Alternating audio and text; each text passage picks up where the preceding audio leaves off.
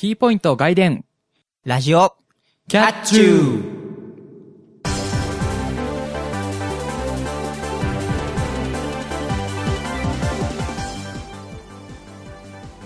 皆さんこんにちは。ラジオキャッチューのヒューマンウルフの方ゆわゆです。皆さんこんばんは、ラジオキャッチューの、残念ですが、冒険の書は消えてしまいました。またたび猫兄です。この番組はキャットな猫兄とユーなゆわゆのキャッチューな2人が全力疾走でお届けするバラエティラジオ番組です2013年11月28日配信のラジオキャッチュー第24回ですおお、24回。はいはい。もう11月もう末ですね松だね。てか、だいぶやったね。そうねまあでも回数で言えば3回うん配信なんで別に大したことはやってないですけど そうね。うんまあでももうね年末入っちゃいますから、はいはいはいはいね、あっという間だなと思うんですけどもはい。はい。えーっと猫兄くんのなんかすごいあの長い長いいろんな人が聞きたくない 言葉が冒険の書が消えてしまいました。ね。ねあの多くの方のトラウマですけど そうね。あの、今回はですね、ちょっと商品をご紹介しようかなと。オープニングで。なるほどえーっと、まあ皆さん、えーっと、DS での、あの、最も多い事故。それは、えーカードが抜けてセーブデータが吹き飛ぶことと。そうですね。あの任天堂 d s うん。は、あのなんていうんですかあのバネ。バネで出すタイプなのでなんだろうあのゲームボーイと違ってね、なんでちょっとした衝撃でそのディスク、うん。ソフトがピョンって飛び出ててあのゲームがバグっちゃったり、ね、あ最悪の場合データが消し飛んだり。蓋がないのに押したらバネで飛び出ちゃう仕様なのでよくカバンの中に裸で入れとくとかあとは手で握ってると握った表紙にソフトを押しちゃってピョンって出ちゃうとかっていうのがあったんですけどはいはそれはねなんと解決策として今度は蓋というものが登場しまして別ツールとして。いはい。なんとこれねあのソフト入れた後にこうツールをそのままプスッと上から差し込むだけかぶせるだけっていうのででもうストッパーが金属製なので金属製のものなんですけどもそのストッパーがついてるのでこうどんなに押しても曲がらないで止まってくれるという優れものでございます、そうねあのソフトと DS の間の方に入れるんだね。そうだね。ソフトと DS の間にこう板をさ挟むとこう蓋蓋表に取り付けられるのでそのままそれがこの DS の縁の要するにソフトと本体の間の縁のところでバネ要するにソフトが下がらないようにバネが下がらないようにちょっとガードしてくれるものがつくと。はいはいはい。いうものなんですけれどもこちらねあのだから要するに普通に指で押しても取れないんですけれども、うんちゃんと取り出し用に穴が開いているのでそこにタッチペンをプスッとさしてあげるとちゃんとソフトが奥まで入ってバネの反動で盛り上がってくるので一緒にその蓋の部分も盛り上げてくれるっていうちょっと軽い金属でできてるので、はい。割とバネのその押し出しの力にも負けないしでも普通に指で押すと大丈夫みたいな、うん。結構優れたのが出てるんですけど。そうですね。あのなんていうかアイデア商品な感じがしますね、そうですね。こちらあの割とゲームのそういうサブサプライズ品サプライ品というかいわゆる補助品を出す、うんサイバーガジェットさんが作ってらっしゃるんですけれども、まあ、あのプラクションリプレイなんかであの階層コードを打てるのでおなじみですけれども、まあ、そちらの方が出していましてこちらがまあ価格としては、えー1200円お割かし安価っていうか。アンカーなんです。まあちょっとやっぱ学生さんにはちょっと高いかなと1000円するのでまあ。そうですね。まあなんだろう、うん、気軽にうん。買えるかっていうとそうでもないですけどただでも1個あれば十分なやつなんでね。そうですね。DS でも LL でも大丈夫なんで 3DS の通常でも LL でも大丈夫なんで割としっかりとガードしてくれますしこれはいいのかなと、なんとですねこれあの高いのにはちゃんと理由があってですねこれあのメイドイン台湾とかじゃなくてちゃんとしたメイドインジャパンなんですよ。おおなんか宇和島だったかどっかで書いてますっていうので結構ちゃんとしたなんかちょっとかっこいい黒のパッケージに入っててうん。これあの2色ありまして白と、えー黒の2種類なんですけれどまあ白の方がちょっとどうしても本体がシルバー柄なので目立ちにくいんですけどまあ黒の方がちょっとかっこいいかなということで私は黒を使ってるんですけど。まあそこら辺はね、うん。個人の好みで。まあこれなんで割と私裸で持ったりとか割とあのソフト部分を押さえてこう持ち歩くことが多くて。例えばあの改札とか通る電車の中でやって改札通るときとか結構手に持ったまんま片手でスイカタッチしてそのまま通るんですけどその時とかにちょっとこけそうになったりしてギュッて押すとポケモンのデータが飛んだことが昔ありまして。はいはいはい。約24時間ぐらいのデータが 巻き戻っちゃって。うんせっかく3体ぐらい厳選したのにね個体種の厳選を3体ぐらいやったのにもうデータ飛ぶとか。うん。そういうこともあるんで、まあ、1200円ぐらいでデータがね、飛ぶのを防いでくれるなら、まあ、安いもんかな、という形で、こちら。まあ、あのービッグカメラとか、普通の家電量販店でも売ってますし、なんならアマゾンでも売ってますんで、うん。どうどなたでもいつの好きなタイミングで買えると思いますので、まあ、好きな買い方で買ってみてはいかがでしょうかと、はい。まあ、オープン価格なので具体的な値段はわからないんですけど、まあ、1200円で私は買いましたはい。という形です。はい。でえー、っとあなたの方が何でしたっけ？はい。えっとヒューマンウルフ。ヒューマンウルフ。人あ人狼か。そうです。人狼で人狼です。おお。まあうんご存知の方の方が多いと思うんですけど、うん。最近ねその人狼っていうゲームがまあ密かなんじゃないですね。もう割とブームになってまして、もうテレビ番組とかでも芸能人が人狼ゲームやったりする番組が組まれてるぐらいなんですけども、はいはい。最近ね僕もハマってまして、ああはいはいはい。うん。なんでしょうねあの要は騙し合いっていうか、うん。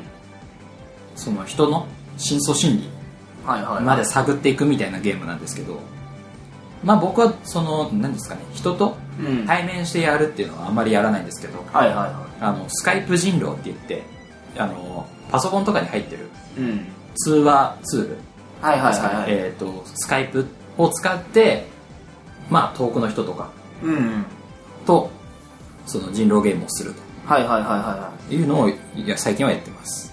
そうですね。なんか最近その番組にもなるぐらい異様に流行ってますけど僕は人狼を最初にやったのもう10年とか6なんかもう67年は最低でも前なんですけれども。はい。昔はあのいわゆる掲示板とかチャットとかでうん。本当に文字だけで人狼をやってたんですけれどもそういうのが、まあ昔からあったんですけど最近だから要するに LINE だったりとか、うん。そうなんですけどもやっぱりその音声を送るサービスっていうの増えたんでが増えたんで、そういうのもあってか知らないんですけど急になんか LINE があー人狼が流行り始めましてなんか僕としてはまあ遅すぎたブームだなと なんて思ってはいるんですけれども。そっか。うん。まあ人狼今は本当にねなんかいろいろツールありますもんねなんか。そうですね。だからなんていうのかなルールルール。とかもいろいろあるしうん。まあ役職いわゆるその人狼をやるにあたるなんていうかプレイヤーが持ってるうん。お仕事も種類が増えたりしてるんでまあ楽しみ方は本当に無限大っていうか、うん。なぜか今最もなんか人気な TRPG って感じがしますけど。そうですね。まあいろんな人がやってるうん。TRPG っていうイメージはありますね。そうですね、うん。まあまあなんか興味あったらね結構なんかアプリ関係でもそういうのあるので。そうですね。iPhone とか Android のアプリうん。でも人気みたいですしまあそれこそアプリであれば対面してうん。人と直接やるっていうことも簡単なのでそうですね。まあ気になった人はそのググってみたりうん。Yahoo とかで検索したりしてルールを覚えてやってみるっていうのもいいんじゃないですかね。あとその最近だとなんか YouTube とかはいはい。ニコニコ動画っていうその動画サイトとかでもやってみた。対戦したやつを上げてる人とかがいるので。いわゆる実況系で人狼があるという。そうですね。のを見てあこの役職になった時はこういう風な感じでやればいいんだとかそうそうそう。あこういう役職があるんだとかそういうのを知ったところから始めてもいいんじゃないかと思います。そうですね。なんか割といっぱいあるのでまあどうぞいあのいろいろな形で触れてみてはいかがでしょうかという感じですね。はい。はい。っていうね、えー、と人狼のお話でした。はい。さあ、えー今回は、えー第24回なんですけども、うん。えーコーナーが「週刊キャッツ」ということで、はい。はい、この後は2人がおすすめしたいものうん。ですねを紹介していきたいと思います。はい。それでは始めていきましょう。今回もキャッチューラジオキャッチューこの番組はワイズラジオ制作委員会がお送りします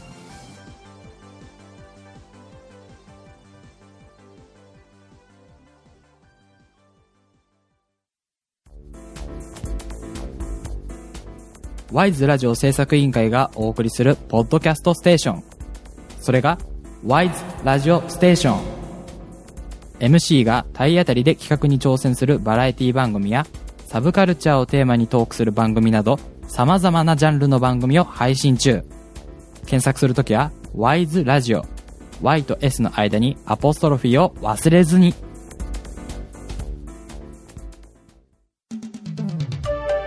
毎週水曜日更新しております。菊池署のなだらか向上心。どうも、菊池です。この番組は菊池の日常的な話をしたり、リスナーさんからの疑問などを解決したりしています。なので、聞き終わった後には何か一つ雑学が身についていたりいなかったり、15分でさらっと聞けますので、よろしければ聞いてみてください。検索方法はカタカナでなだらか、なだらかです。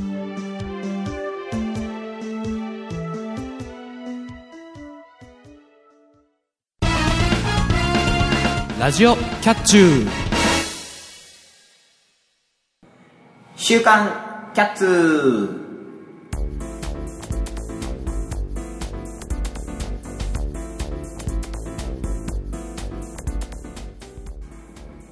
このコーナーは世の中の動きにちょびっとだけ敏感な二人が個人的に気になるものを取り上げ脚光を浴びせるプレゼン型フリートークコーナーです。はい、あの、前回はね、あなたの愛読書ということで、えー本の方をね、本だったりの方をいろいろ取り扱ってまいりまして、えーっと、私の方が、えー、三毛猫ホームズシリーズ。で、まあ、岩くんの方が、えー、ツイッターってラジオだ。そうですね、あの、日本放送アナウンサーの吉田久典さんの、の、まあ、吉田久典が考えるツイッターの扱い方というか、うん、といった紹介しました。はい。えー紹介しました。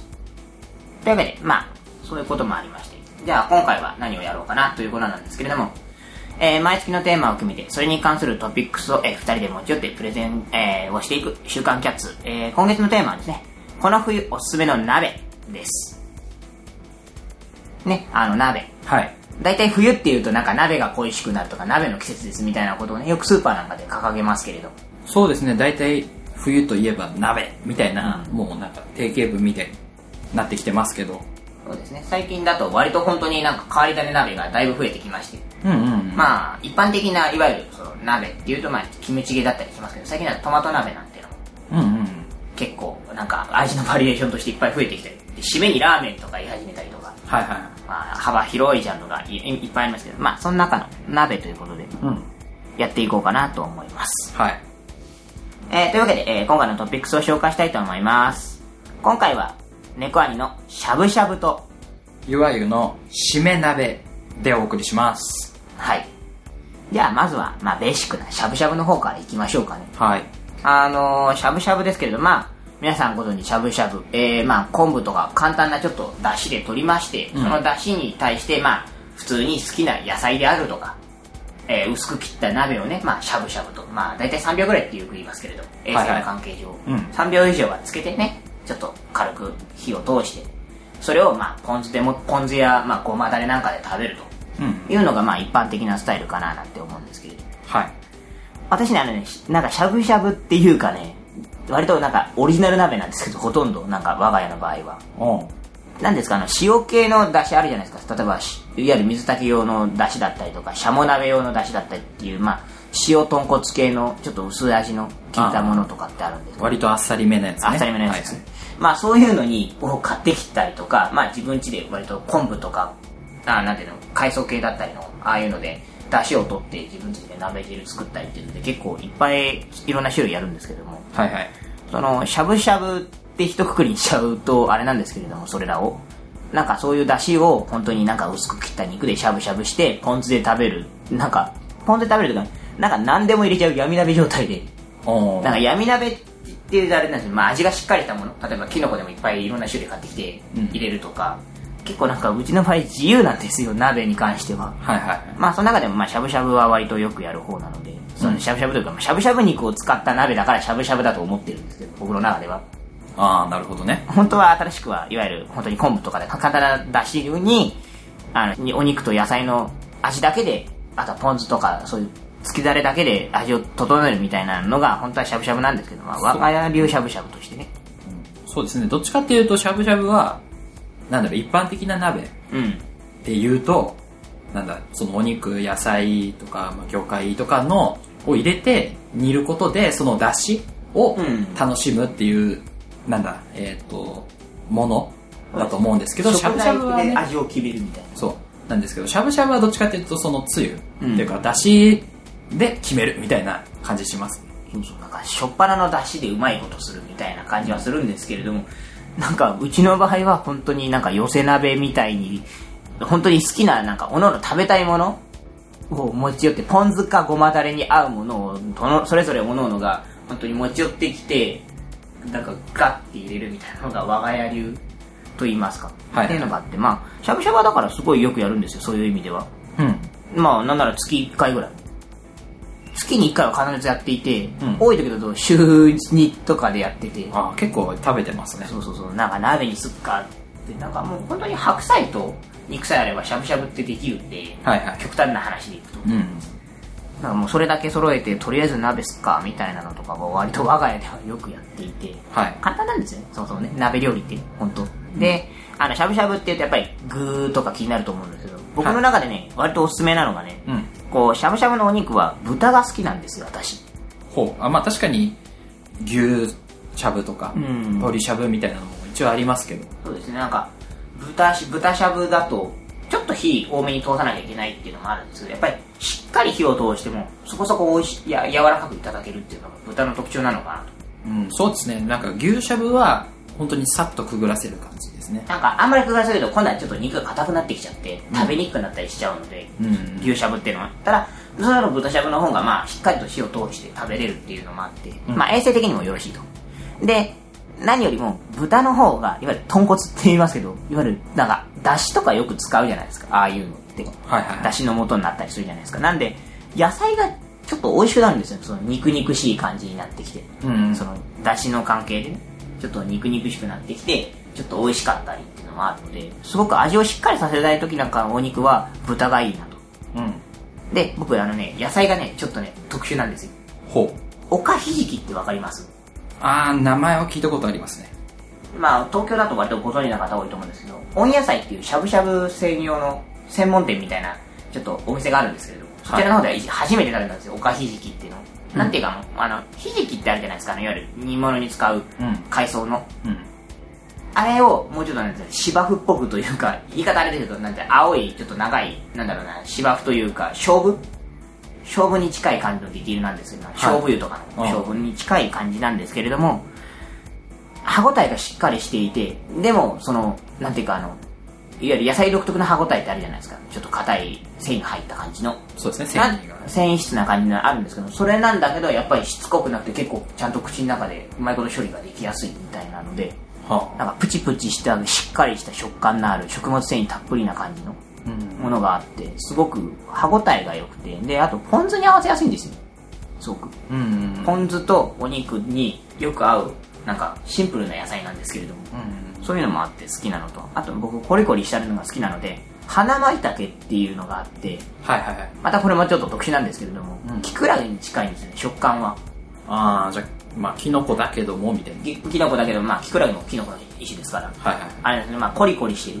うん。でもコリコリしててで歯応えも十分あるんですけどやっぱりあの花舞茸っていうぐらいでやっぱり舞茸っぽさがあってうん。なんていうのあのコリコリしてて肉厚なんだけどサクサク食える感じ。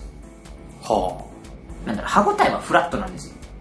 あうん。でもコリコリしてるんです。よな軟骨系のあのコリコリ感は残ってるんだけど歯歯の噛み噛みちぎる感触は舞茸のあのなんていうかサクサク感に近くていはあ。わゆるキノコらしい食感も残しつつでもコリコリしてるんですよ。うんうん。なんでなんかしつこくなくてでもコリコリしてるのでそのあまあいわゆる軟骨とかと違ってその口の中でそんなに残らなくてでもスルッとその食感を楽しめる感じがしてて僕は大好きなんです、で花舞茸はコリコリしてるのでうん。あえてここでもちもちしたいわゆるスライススライス餅ってあるじゃないですか。しゃぶしゃぶ用のちょっと軽く火を通したらもう餅のあのデロッとした感じになる。そうですね。ちょっと薄めっていうかね。薄めというか、うん。まあ、スライスしてあるちょっとあの、まあ、いわゆる四角な四角だったり丸かったりしたらでっかいのを切ってるんですけど。はいはい。ちゃんと鍋でスッと通せるようにああいうのと合わせてあげるとそのコリコリ感とその餅のもちもちした感触とか綺麗になんかそのコラボレーションしてうまい感覚になるので。はいおすすめなんですけれど、うんうん。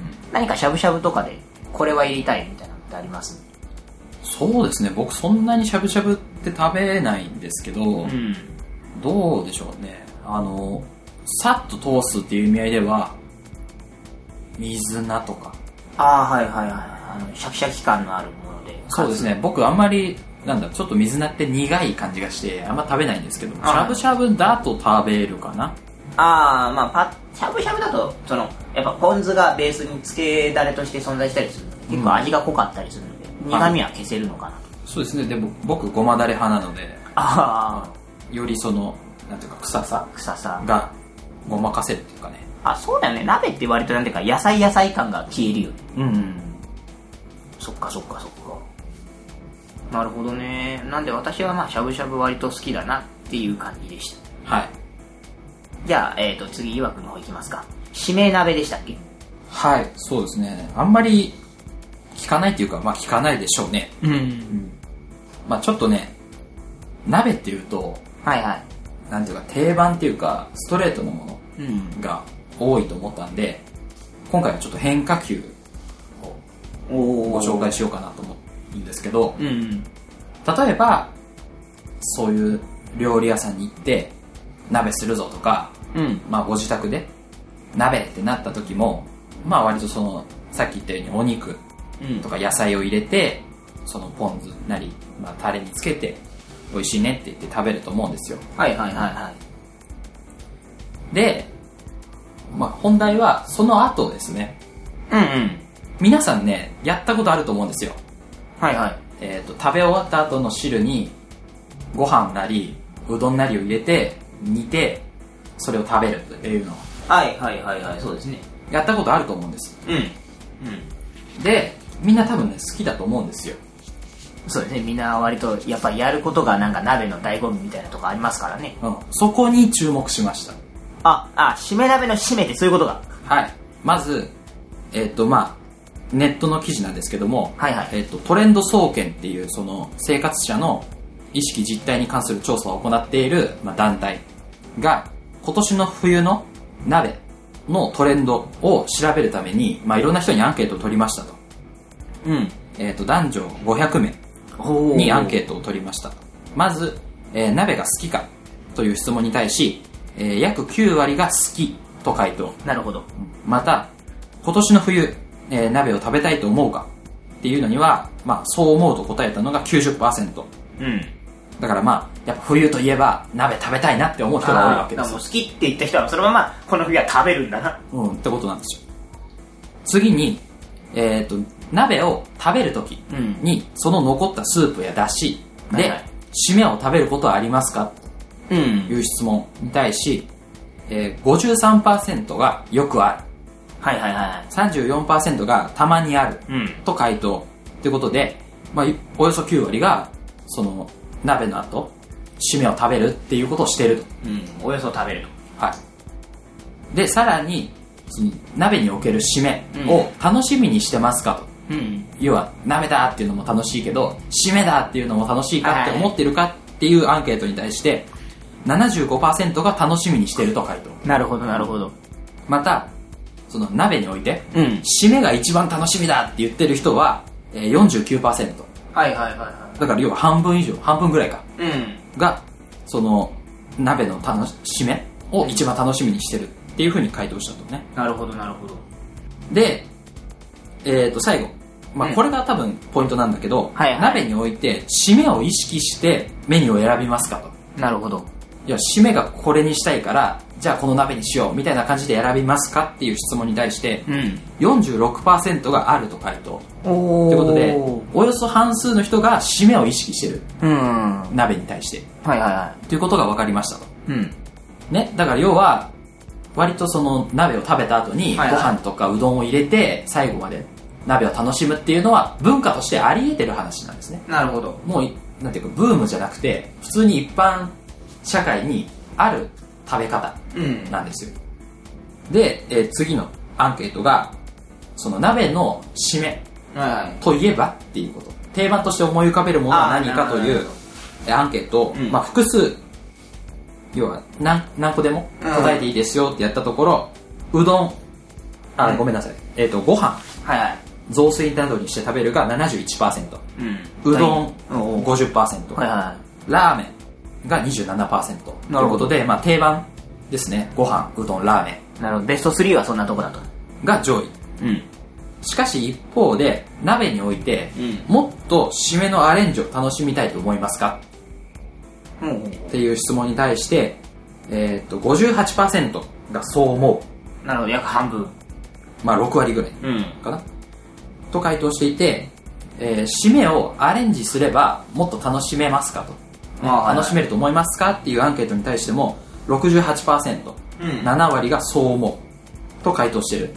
なるほど。っていうことでここまでのアンケートを総括すると、うん。まあ日本人は冬になれば鍋を食べるっていうのはもう前提として。前提として。その鍋を選ぶ基準として締めっていうのが大事になってるんです。ああなるほどなるほどなるほど。ね、さっきのアンケートでも締めを意識して鍋を選ぶってこともあるってことなのでここに目をつけました。なるほど。鍋は鍋で楽しむんだけどもその締めも楽しもうっていうのを提案したい、なるほど。うん、そこで、えー、と僕がおすすめするうん。締めのレシピを、じゃあ紹介したいと思います、なるほどね。はいははい、まず定番の寄せ鍋。いうん。まあね、一般的なもので言えばさっき言ったように昆布だしを取って、まあ野菜とか肉を入れて煮詰めて食べる。うんですけども食べ終わった後のだしうん。に、まあ、またちょっとお野菜とかを足してそばを入れる。はいはいはいはいはでちょっと煮詰めて、まあ、みりんとか醤油とかでちょっとこう味を足したら、うん。もうそば出来上がりですね。あなるほどね。そう。で普通のそばつゆうん。とかよりもお肉とか野菜の出汁が染みてるので一層美味しくしかも大人数でそばが楽しめると。うんもちろんね、一人暮らしの人でも、一人前のそば入れれば、ね、その鍋食べて、その後でお蕎麦も楽しめるうん。というので、寄せ鍋プラスそば。あなるほどね。で、えっ、と、猫兄くんがさっき最初うん。で、最近のブームとして挙げていたトマト鍋。うん。まあなんだろう、あの、キムチチゲとかも流行ってきてますけど、やっぱり今はトマトがブームになってますね。はいはいはい。で、えっ、と、そのトマトの鍋を食べ終わったスープにはいはいご飯を入れる。あご飯そして、ちょっと煮詰めた後、上から粉チーズをかける。ああはいはいはいはいで、お好みでまあ、あればね、バジルなり、パセリなりう、ん添えて、トマトリゾット風。なるほどねもしくは、えーっと、まあそうですね、本当にうどんでもラーメンでもいいと思いますうね。んトマトうどん、トマトラーメン。そうだね。まあ僕この間ちょうどトマト鍋したんですけれども、はい。本当に先週だからもうそうね1週間くらい前、うん。にやったんですけどその時の締めはうどんだったんですけれども、うん。まあうどんよりはまあラーメンとかうん。の方がいいのかなと思ってるんでやっぱりリゾットが一番なんか正解な気がするね。っていうのはいかがかなるほどなるほどという感じですね。なので、えーっと、僕うん。のこ,、この冬おすすめの鍋は、鍋を普通に食べ終わった後の締めの鍋。ななるほどねで、締め鍋うをんご紹介いたしました。なるほどじゃああえてそこに僕は乗っかる形で鍋好きとしてははい。じゃあ乗っかろうかなと思うんですけども今さっき言ったねあの締め鍋って結構皆さん締めだと締め一発で終わると思ってらっしゃる方多いでしょ？はいはい。これまた我が家流なんですけれども、うちの場合は実は締めは2回行いますほうほあのー僕の場合はだからまず1回目の締め要するに当日の締めですねう。うん。は汁が残っているのでこちらでまず麺類を作りますはいはい。まあそれはあの鍋の種類によってはまあ若干変わりますけれどもそうね、うどんだったり、ラーメ麺ンだったたり、なんならそばでもいいですようん。まあそばだとちょっとあれかな茹で汁が残りやすいのであれなんですけどまあいわゆる生麺タイプのものだったら何でもいいんですけれどもまあそちらの方を入れてまず一回締めると、うんそしたらまだスープ残りますよねはいはい。場合によっては、スープをまず残すように取るんですよまあラーメンもうん。ラーメンだったり麺類もでその残ったスープにまたちょっと出汁をちょっと足し上げまして今度はまたご飯を入れて雑炊を作るとほうそうすると朝意外と面倒くさくて時間なくて栄養偏ったりするじゃないですか、う。うん。その中で野菜とか肉とかが煮込んでやっぱりカスとか残るんで少しその切れ端だったりちょっと食べきれなかったり分っていうのが若干残ったりするんで、うん。そういうのでちょっと野菜の旨味とかその野菜の成分的なものとかも取れるので、うん。朝食として結構優秀だったりするんでやっぱり鍋のその後のだし汁でもう一回締めると、うん。二段締めみたいなことをするとその栄養価も高いですでも朝食が楽に作れるあもう炊いたご飯そのまま入れればいいんでリゾットとしては。あ。そうですね。炊いたご飯パッて入れてそのままちょっと軽く炒めてちょっと塩なりだし汁なんで味もうちょっと整え直してでそれをまあ卵で閉じて朝飯にするというのを我が家は毎回必ず鍋やった後するんでうん。なんでまあ月1で結構やったりするんですよああ、なるほどね。そう、だからね、意外とね、盲点だったと思うんです。皆さん何気なく、その、鍋を食べた後、うんじゃあご飯とか入れますかとかってね、そのお酒とか入った勢いでやると思うんですけど、そこが鍋の一番楽しいところなんです。そこを重点に置いて、まあ、死ぬ、締め鍋としてね。そう。だから新しい鍋として、締めの鍋を提唱いたします。あ、まなるほど。あ、その、僕がね、今回紹介した、その、マイナビニュースさんのね、うん。まあ、その記事にも今年の冬の鍋のトレンドは締めっていうことなのでそうもう僕はね今回ちょっと意外なところから攻めてみましたなるほど。それは確かにそうだね。鍋って言われると、どうしても、あの、俺みたいにしゃぶしゃぶとか、そういう鍋の方に行っちゃうけども、そこじゃないんだと。そうすき焼きとかね、うんありますけどそうじゃなくてすき焼きの後で作った雑炊とかうどんなんだっていうことをなるほど。提唱いたしますはいはいはい。わかりました。はいはい。というわけで、えー今月のトピックスをご紹介しました。えーこのコーナーではテーマに沿ったおすすめしたいものなどをメールを募集しております。えー12月最後のテーマですね。えーこちらは、えーあなたがワイズラジオに望むものです。なんかなんか変化球ですねこれも まあそうですね。まあ、我々がだってもう言うことじゃないじゃないですか。リスナーさんからここに対する愛をください。そうですね、あの、今までのラジオキャッチを聞いた中で、ワイズラジオをこうしてったらいいんじゃないかな、みたいなそうですねのをください。あの、冒頭の文を取り上げると、リスナーさんが個人的に気になるワイズのことを取り上げてほしいです。なるほどね。はい。はい。というわけで、まあ、次回ね、終わってしまいますので、まだ他にもね、おすすめしたいものが残っていましたら、まあ、アーカイブの方からですね、じゃんじゃん送ってください。今回の鍋でもいいし、前回の本のことでもいいし、はい。皆様からの投稿お待ちしております。以上、週刊キャッツーでした。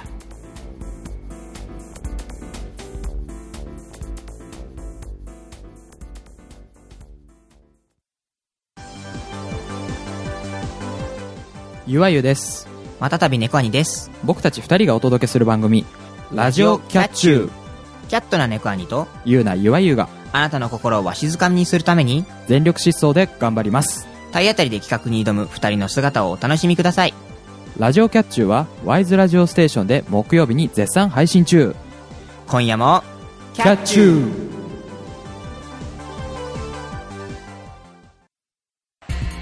フットボールチャチャ週末を愛するサッカーファンの皆様にお送りする TGA スタジオの番組ですサッカー界のどうでもいい話を飲み屋で話したいけどラジオで話しちゃおうという番組私チャチャことチャーさんとナオスさんの2人でお送りしております。テレビでもスポーツ紙でもピンク色の新聞でも扱わないようなネタとアングルで喋る30分皆さんお楽しみに。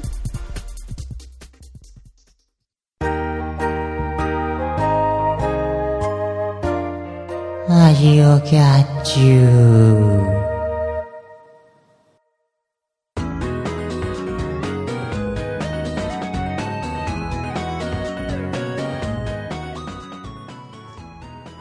ラジオキャッチュー、そろそろエンディングの時間となりました。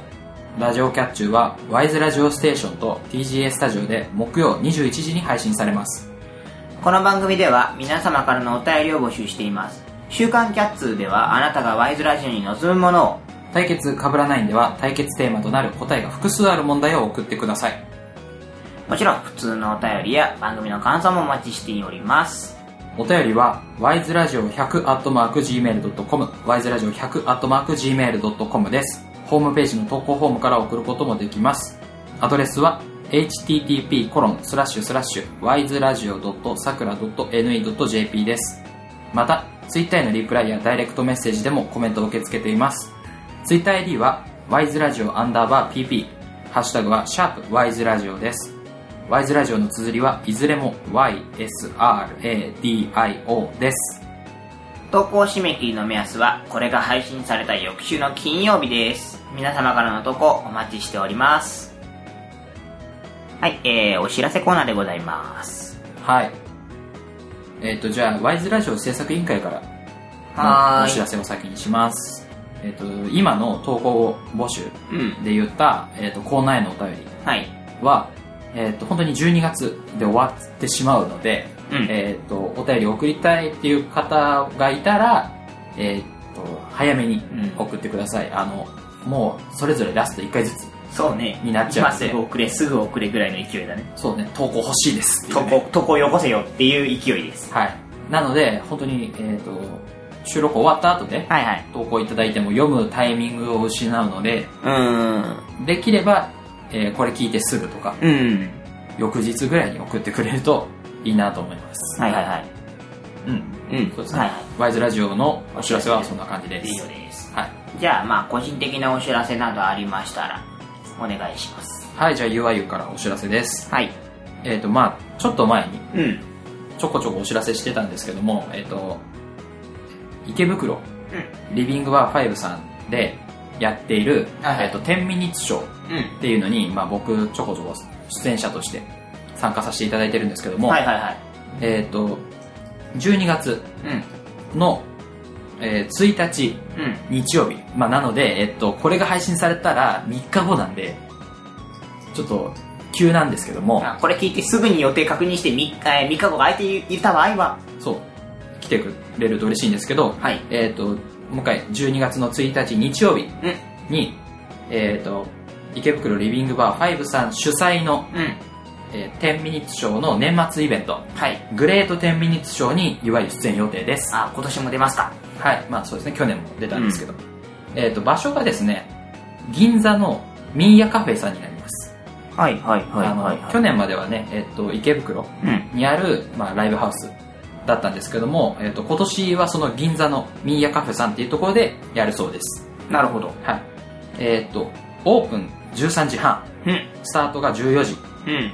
で料金が、えっと観覧出演ともに2000円。プラスワンドリンクはいはいになります、えっとそうですね。あの10ミニッツショーは500円。